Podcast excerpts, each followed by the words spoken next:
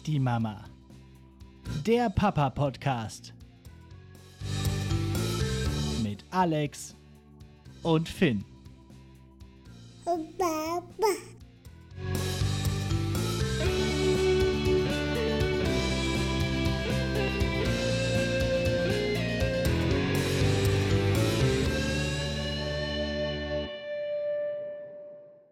Jo, und damit herzlich willkommen zu Nicht die Mama, dem Papa-Podcast. Ich bin Alex und seit 290 Tagen Vater von Finn. Und anders als 95% der deutschen Papas bin ich es, der seit der Geburt meines Sohnes nicht mehr arbeitet und so die traditionelle Rolle der ersten Bezugsperson übernimmt. Wir sind mittlerweile angekommen in der dritten Folge und mehrere Leute haben mich in Bezug auf die letzte Folge, in der es ja darum ging, wie ich so mein Elternzeitgedöns irgendwie organisiert habe, gefragt, warum ich denn nicht eigentlich erst ein Jahr Elternzeit und dann mein Sabbatjahr genommen hätte. Oder umgekehrt. Und um das zu beantworten, nochmal ganz kurz. Also erst Sabbatjahr und dann Elternzeit ging nicht, weil ich sonst in dieser Elternzeit dann kein Elterngeld mehr bekommen hätte. Also wäre schon gegangen, aber wäre ganz schön mau gewesen dann. Äh, andersherum wäre das aber gegangen.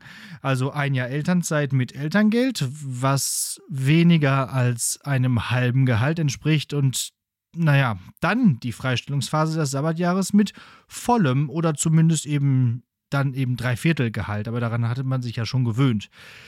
Das hätte bedeutet, zwei Jahre nicht arbeiten bei zumindest ein bisschen Einkommen. So lange wollte ich aber gar nicht aus dem Beruf raus sein. Ich sagte ja bereits in der letzten Folge, dass ich gerne arbeite und dies dann auch gerne zeitnah wieder tun würde.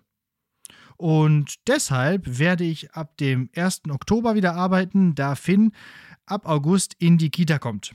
Aber bei beidem gibt es gerade zu diesem Zeitpunkt noch zwei große Fragezeichen, die es erst einmal in Ausrufezeichen zu verwandeln gilt, weshalb ich darauf in einer späteren Episode nochmal eingehen werde. Ja, so viel zur vergangenen Folge und wir kommen zur ersten Kategorie in dieser Folge.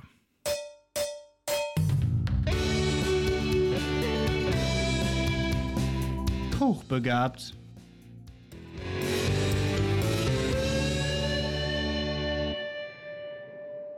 Ne, man kennt es, wenn man das Baby schlafen legt, verfolgt man verschiedene Rituale und Routinen, die allesamt eins gemeinsam haben, sie erfordern Geduld.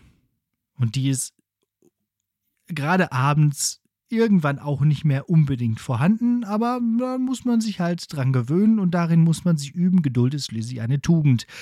Zurzeit wird äh, das Ritual immer so durchgeführt, dass wir das Schlaflied der Tiere von Der kleine Löwe auf äh, Spotify anmachen und dann lege ich das Baby ins Bett und singe das Lied mit, während ich die Hand auf seinen Bauch lege.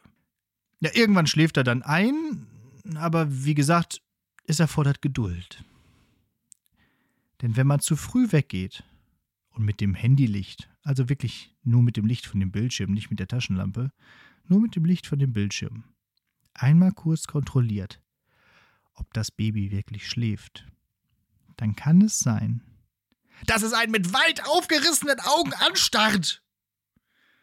Und dieser Schreckmoment ist ein Jumpscare der Masterclass. Da können sich selbst Filme wie Insidious und so weiter noch eine ordentliche Scheibe abschneiden. Also da erschrickt man immer richtig.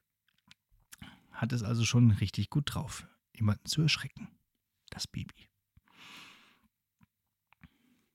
So, apropos Horrorfilme, heute behandeln wir dann mal die Origin Story. Wie fing das eigentlich alles an? Also, was macht ein Daddy eigentlich während der Geburt? Und vielleicht erstmal aus dramaturgischen Gründen noch so zwei, drei Sätze zur Zeit davor, nämlich zum Geburtsvorbereitungskurs. Der fand statt im Haus der Familie in Münster und war wirklich ganz gut. Also wir sind da beide eher so mit gemischten Gefühlen hingegangen. Aber die Hebamme war mega cool und hat das super gemacht. Und besonders gut fand ich jetzt in meinem Fall, dass alle Väter auch immer mit dabei waren und wir auch als Individuen an dieser Stelle registriert wurden. Äh, das ist ja schon mal bei solchen Kursen anders, wo man dann eher so als drittes Rad am Moped behandelt wird.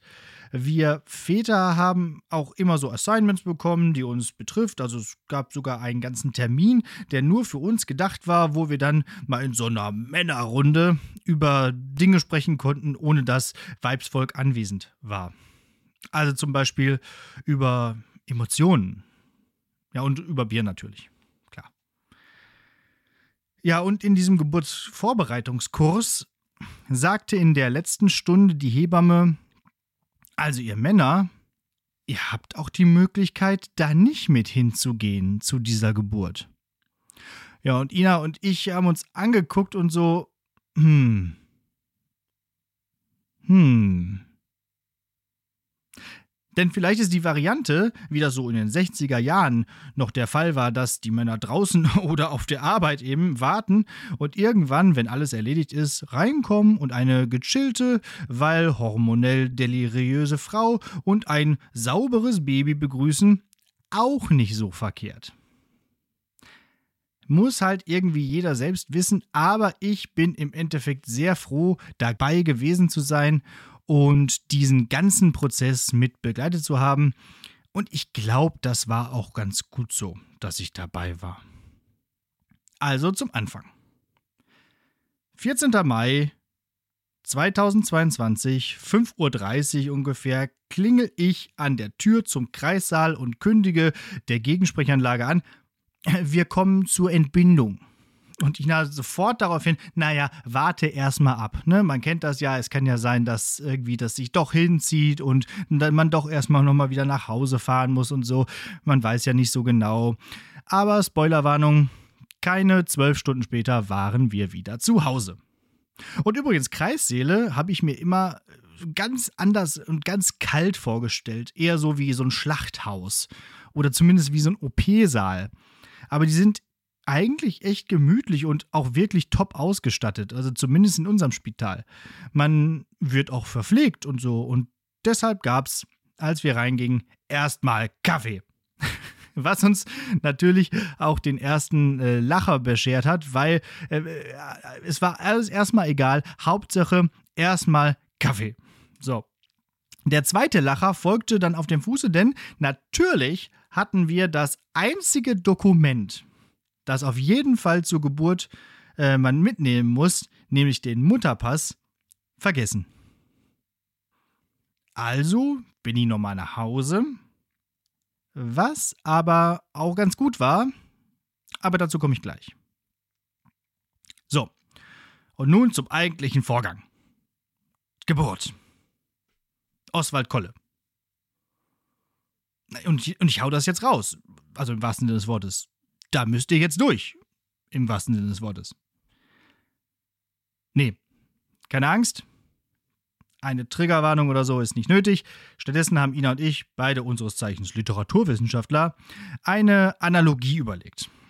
Und wir beide kamen tatsächlich gleichzeitig mehr oder weniger so unisono mit der Metapher Boxkampf.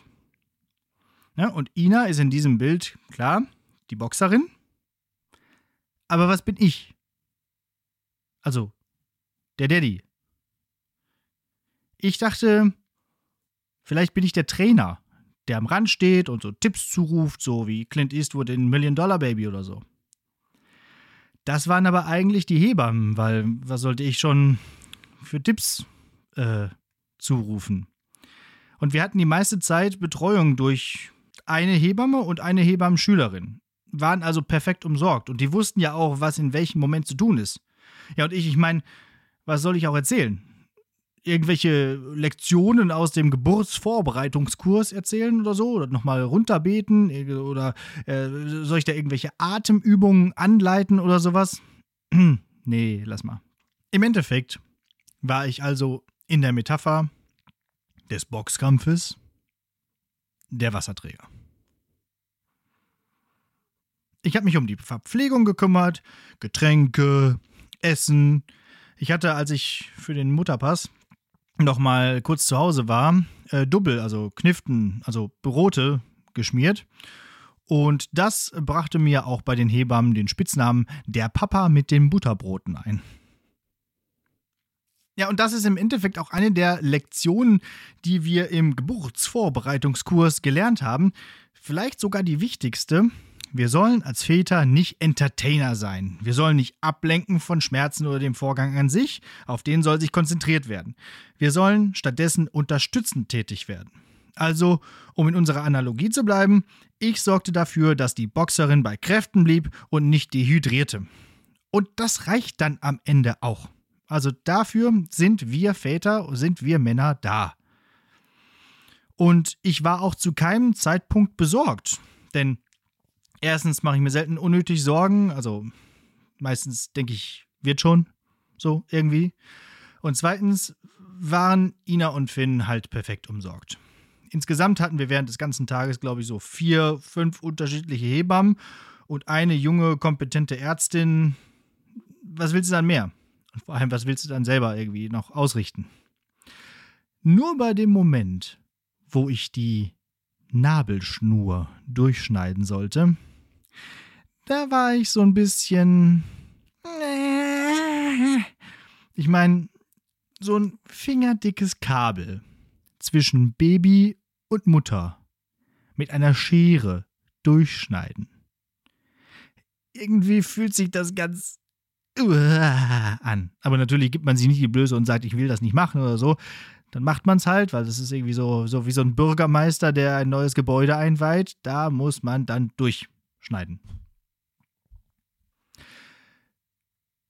Fehlt jetzt nur noch das, was auch in Elternforen und so immer gefragt wird. Was war der erste Gedanke beim Anblick des Babys? Ja, ich dachte, äh, Freezer Stufe 3 Dragon Ball. Könnt ihr gerne mal googeln. Hat sich zum Glück schnell wieder geändert. Jetzt sieht er eigentlich aus wie Freezer Stufe 4. So, die Geburt lief also wirklich unproblematisch. Die Hebammenschülerin sagte sogar, sie war froh, mal wieder so eine in Anführungszeichen Traumgeburt mitgemacht zu haben. Also wir haben echt Glück gehabt und es war auch eine ambulante Geburt und wir wollten auch nachmittags wieder nach Hause und das hat auch geklappt. Hat sowieso alles ganz gut geklappt. Aber mit dem Nachhausefahren, da gab es dann noch so ein kleines Problemchen.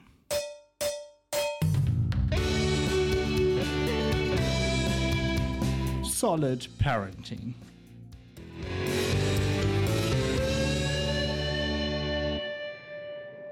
Wir hatten einen Smart. Und ein Smart hat bekanntlich nur zwei Sitze. Auf dem Hinweg kein Problem. Aber auf dem Rückweg waren wir miraculously zu dritt. Tata! Ja, nu, Taxi. Aber auch im Taxi braucht man einen Babysitz. Hier Maxi-Cosi und bei uns äh, heißt das Ding Cybex.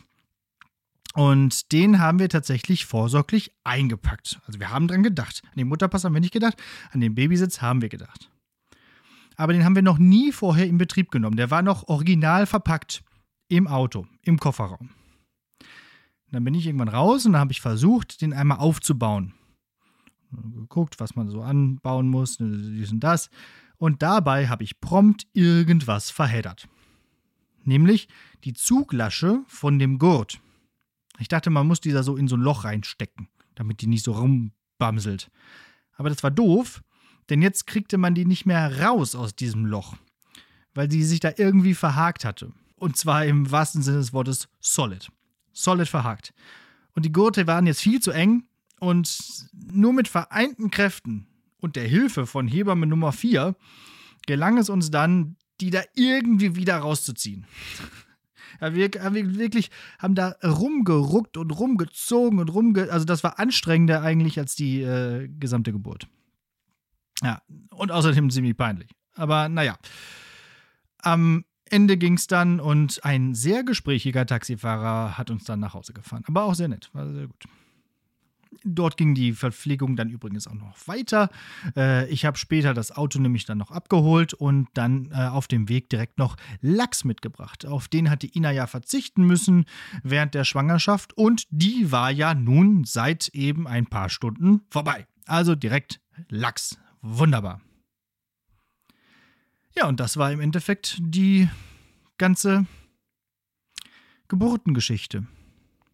Fehlt jetzt eigentlich nur noch eins.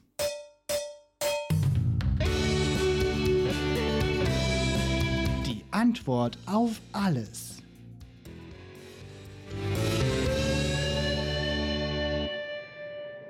Zum Schluss also jetzt die Meinung des Protagonisten zu dieser Geschichte.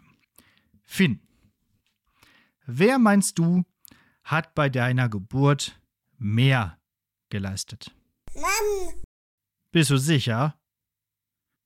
Schließlich heißt der Podcast ja nicht die. Mann. Also? Ah, Papa. Na also. Geht doch. So, und das war's auch schon wieder für diese dritte Folge Nicht die Mama. Ich würde mich weiterhin sehr über Feedback freuen, wie euch die Folge und der Podcast generell gefällt und was ihr selbst so für lustige Geschichten auf Lager habt. Äh, einfach mal schreiben und dann können wir die hier einfach mal auch im Podcast irgendwie erzählen. Auch gerne mal, wie gesagt, äh, euch melden, falls ihr mal mit mir zusammen eine Folge machen sollt euch melden geht über feedback at nichtdiemama-podcast.de. Das ist eine schöne E-Mail-Adresse. Über Instagram könnt ihr euch äh, melden oder auch unter Facebook. Da heiße ich äh, at nichtdiemama-podcast. Auf Twitter unter at nichtdiemama-pod und über die Website www.nichtdiemama-podcast.de. Außerdem Außerdem, außerdem könnt ihr bei Spotify und Apple Podcast fünf Sterne vergeben und bei Apple sogar eine nette Rezension schreiben. Das wäre ganz cool, weil dann steigt man so in den Charts auf und dann äh, ja, äh, wird man sichtbarer und so. Und vergesst natürlich nicht, überall zu abonnieren. Bei Spotify übrigens ganz wichtiger Punkt, äh, könnt ihr auch so eine Glocke anklicken und dann werdet ihr direkt immer informiert, wenn eine neue Folge rauskommt. Und jetzt noch ein Profi-Tipp von mir unter dem Button Deine Folgen. Da kann man so eine Einstellung tätigen, auch hier wieder über so ein Zahnrad, dass die neuen Folgen automatisch runtergeladen werden. Das ist gut, weil dann braucht ihr die auch nicht unbedingt sofort zu hören, wenn sie rauskommt, aber ihr habt sie schon mal in eurem äh, Deine Folgen Ordner und dann könnt ihr irgendwann, ach so, ja richtig, das wollte ich auch noch hören, könnt ihr dann einfach draufklicken. Oder wenn der letztgehörte Podcast vorbei ist, kommt direkt äh, nicht die Mama als nächstes.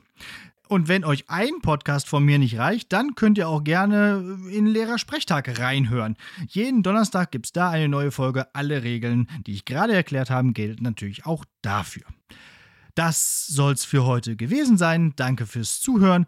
Wir hören uns in zwei Wochen wieder. Nur noch 6285 Tage bis zum 18. Geburtstag. Na dann.